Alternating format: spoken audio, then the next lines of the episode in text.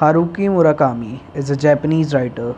His books and stories have been bestseller in Japan as well as internationally, with his work being translated into 50 languages and selling millions of copies outside his native country. His work had received numerous awards, including the World Fantasy Award, the Frank O'Connor International Short Story Award, and the Franz Kafka Prize.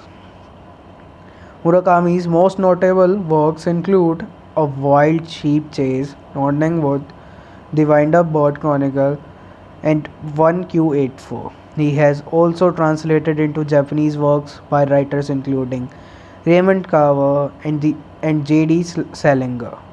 His fiction, sometimes criticized by Japan's literary establishment, establishment as un-Japanese, was influenced by Western writers from Chandler to Vonnegut by the, by the way of Brautigan. Stephen Poole of The Guardian praised Murakami as among the world's greatest living novelists for his works and achievements. Murakami was born in Kyoto, Japan during the post-World War II boom, baby boom and raised in Shukugawa, Kobe. He is an only child. His father was the son of a Buddhist priest, and his mother is daughter of an Osaka merchant. Both taught Japanese literature.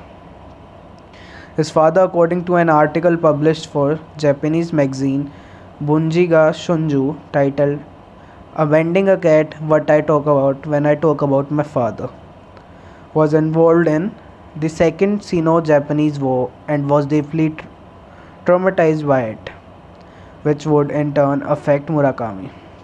Since childhood, Murakami, similar to Kobo Abe, has been heavily influenced by Western culture, particularly West, Western as well as Russian music and literature.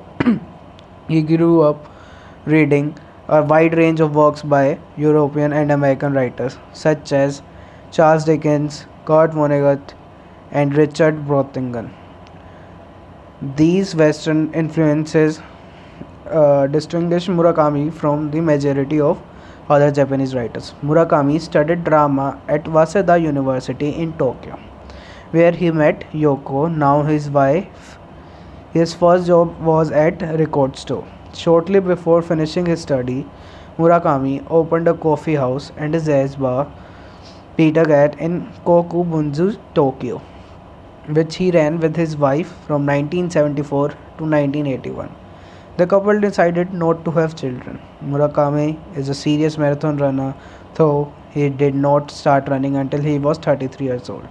On 23 June 1996, he completed his first ultra marathon, a 100 kilometer race around Lake Saroma in Hokkaido, Japan.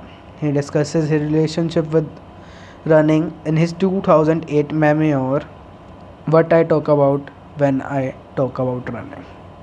Murakami write, uh, began to write fiction when he was 29.